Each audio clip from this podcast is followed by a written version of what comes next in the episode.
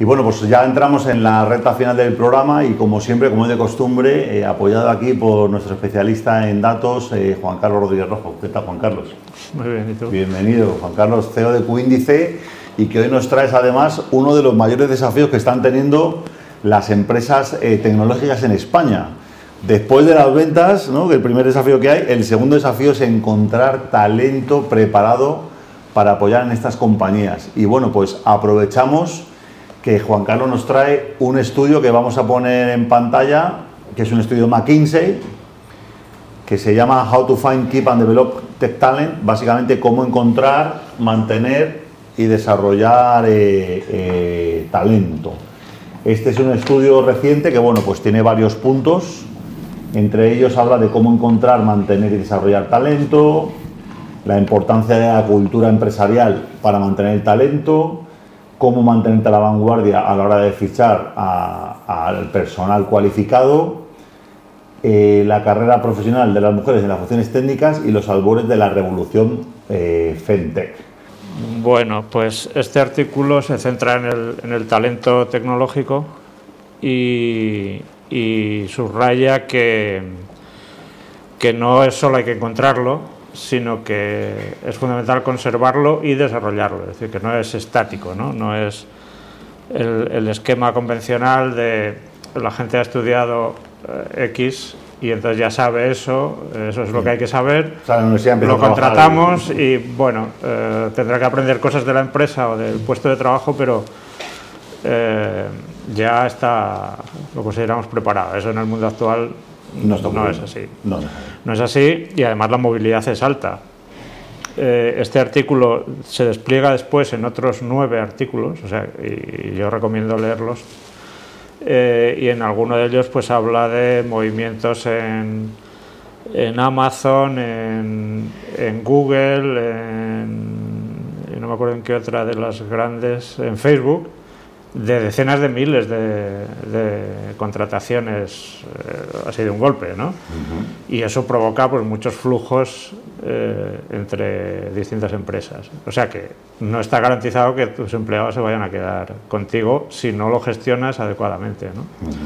Y si no comprendes la, la diversidad de situaciones, la flexibilidad que hay que tener, los intereses que, tiene, que tienen los la, gente preparada para la tecnología, eh, cómo, tienes que gestionar, cómo tienes que combinar las responsabilidades con las habilidades, ¿no?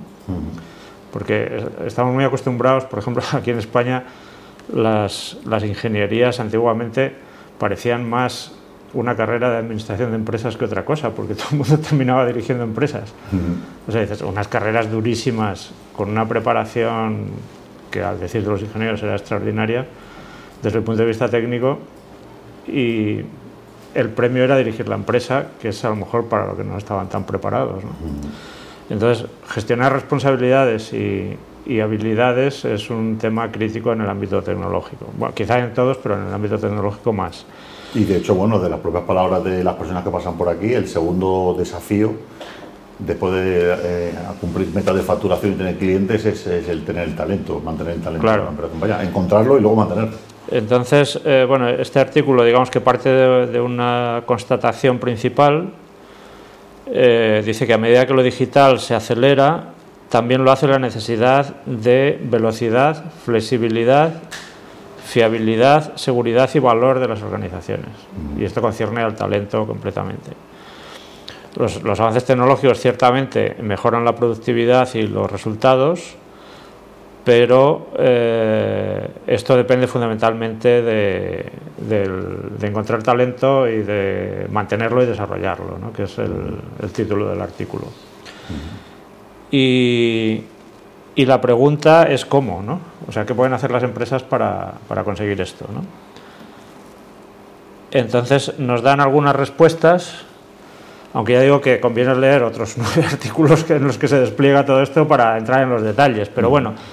Esto, para nuestro propósito, eh, es útil. ¿no? Las respuestas las tenemos aquí en pantalla. Utilizar eh, el análisis para identificar las tendencias. Mejorar las habilidades del talento, o sea que hay que cultivarlo eh, cuando lo tenemos ya, cuando hemos conseguido encontrarlo. el asunto de las mujeres, ¿no? que antes hablaba Federico de, del, bueno, este movimiento que hay ahora de intentar incorporar a las mujeres al mundo tecnológico. Que de hecho ya tiene un nombre aquí, Femtech, hablan en el artículo. Exactamente, de Femtech, exactamente. ¿no? palabra.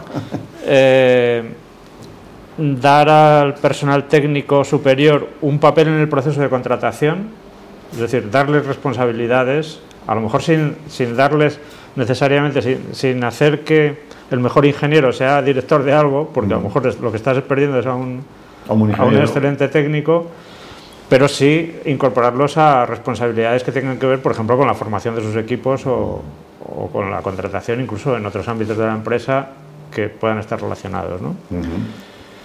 Y asociarse con instituciones educativas para garantizar que los estudiantes reciban formación tecnológica demandada.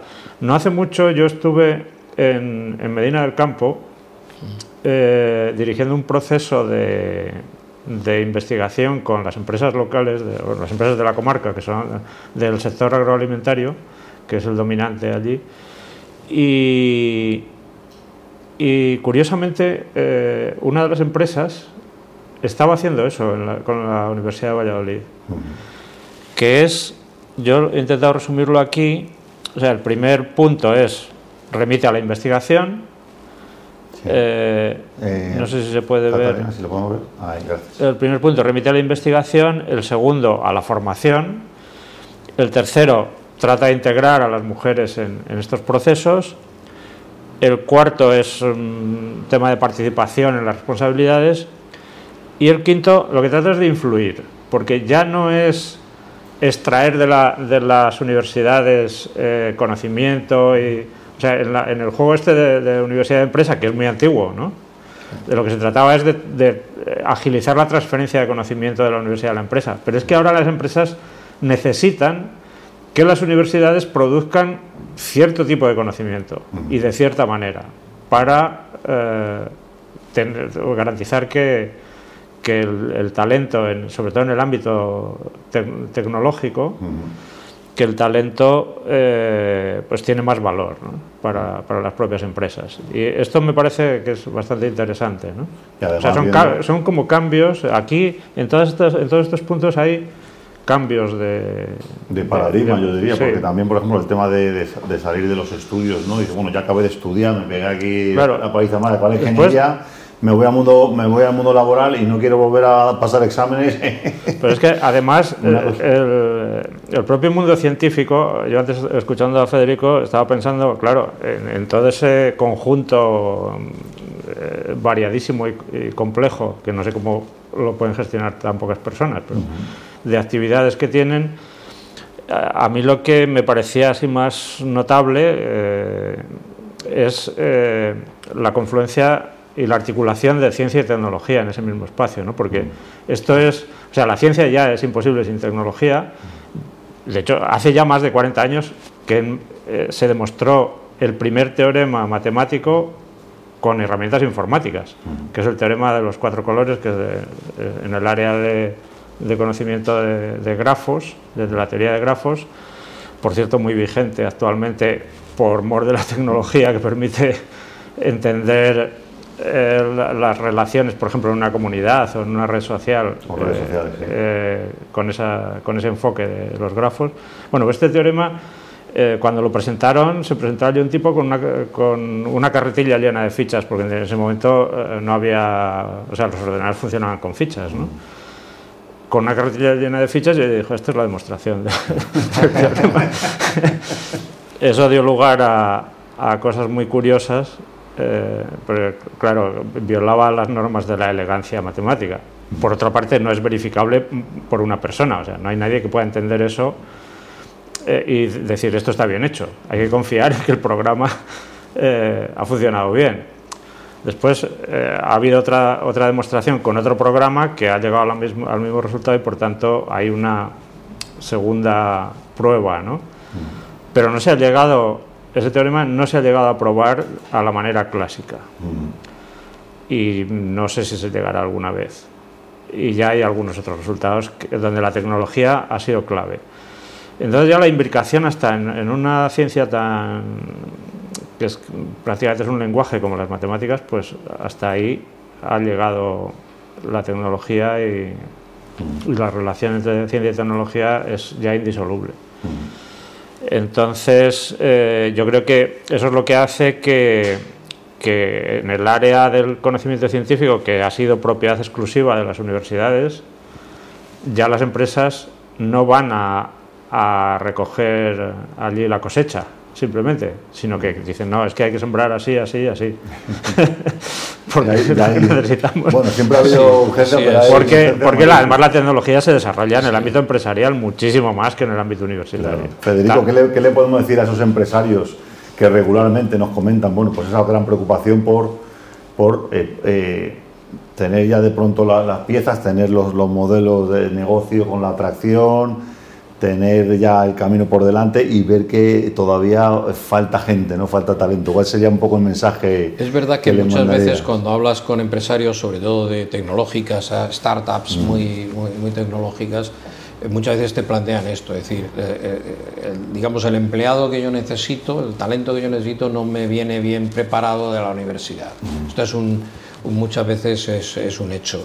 Pero es verdad que las universidades están haciendo un esfuerzo enorme, porque no solo tenemos la formación reglada, que bueno, tienes un grado, una ingeniería o, lo que eh, como es sino que además tienes todo el programa de másters que es muy, mucho más dinámico y mucho más efectivo, pero luego tienes todos los, todos los títulos propios de formación que tienen las universidades, que no es regla eh, oficial, pero que eh, atiende a estas necesidades. Y a veces hay un diploma, un experto, o sea, titulaciones de diploma o de experto, etcétera, que atienden a esa necesidad, necesidad concreta. Mm. Y yo creo que la universidad no se, ha quedado, no se está quedando dormida, está reaccionando. además los profesores son también gente joven que ya están de profesores y saben que, por ejemplo, ya, ya, empieza a ver eh, grado de aquí ha estado gente de la Universidad Europea, ¿no? Inteligencia artificial, realidad aumentada, Big Data, tal, o sea que hay una no, La tecnología que hay en las universidades, por supuesto. Vamos a ver, al final tú cuando miras cómo se ha desarrollado el mundo, dices Silicon Valley, pues Silicon Valley es eh, la Universidad de Stanford, la Universidad de Berkeley, la Universidad de San, José, San Francisco, San José, etc.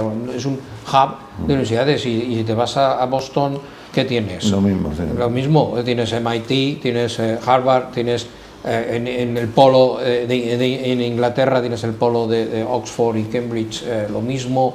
O sea, al final, es que la universidad es la creación de talento. O sea, al final, ¿y de dónde sale ese talento y, dónde se forma ese talento? Pues siempre en el ámbito y en el entorno universitario. Que el entorno universitario hay que ampliarlo en el sentido de que estamos hablando de formación continua, estamos hablando de formación eh, que muchas veces es no oficial, pero que es dirigida y, dirigida al, mercado. La formación profesional, por ejemplo, la FP superior ahora mismo está cobrando un, protagonismo y una demanda eh, creciente precisamente porque es una formación para el empleo. y, eso es muy importante. Y si es para el empleo es porque hay alguien que te está dando el empleo y hay alguien que quiere tener ese empleo. Eso es un win-to-win. Los dos, o sea, los dos ganan. Quizá hemos pasado ese bache ¿no? de, de pronto que hubo un cambio exponencial con el tema del conocimiento, la explosión de Internet eh, pilló de pronto a pie cambiado a las universidades, pero bueno, yo creo que sí que se está, recuperando ritmo. Otra cosa que pasa es que el conocimiento es inabarcable ya en cualquier disciplina. Entonces, mm, lo que hay que aprender es a aprender, fundamentalmente, porque no es una cosa que digas, bueno, pues con esto lo tengo cubierto, no, es que tú no puedes saber ni toda la física, me imagino que toda la química tampoco, eh, ni todas las matemáticas, ni, ni, siquiera de una rama muchas veces. O sea. No, y también la adaptación social de que yo creo que una cosa que estaba restringida de pronto al mundo médico, ¿no? al mundo informático, el tema de vas a tener que estudiar todas las semanas, ¿no? vas a tener que... Esto es una cosa que ya yo creo que prácticamente todos los empleados tienen claro, ¿no? que hay que destinar a formación un número de horas a la semana, que hay que estar pendiente de las tendencias y que hay que ser competitivo a nivel global. Eso es muy importante, ¿no? Claro, aquí subrayan la, flexibilidad. Las fronteras bajan, aquí viene talento, el talento se mueve, la gente ya puede trabajar desde casa, como hemos visto en una empresa ahora de 700 empleados, 700 menos lo de logística, todo de sus casas, pues esto, pone otros horizontes. sí, por eso subrayan siempre, y aquí también, la, el, rasgo, el atributo este de la flexibilidad, ¿no? que tienes que ser flexible además porque no es que tengas que estar siempre estudiando, es que no sabes lo que vas a tener que, estar, que estudiar. O sea, no sabes lo que vas a tener que estudiar el año que viene. Prepararte para cosas que todavía no existen.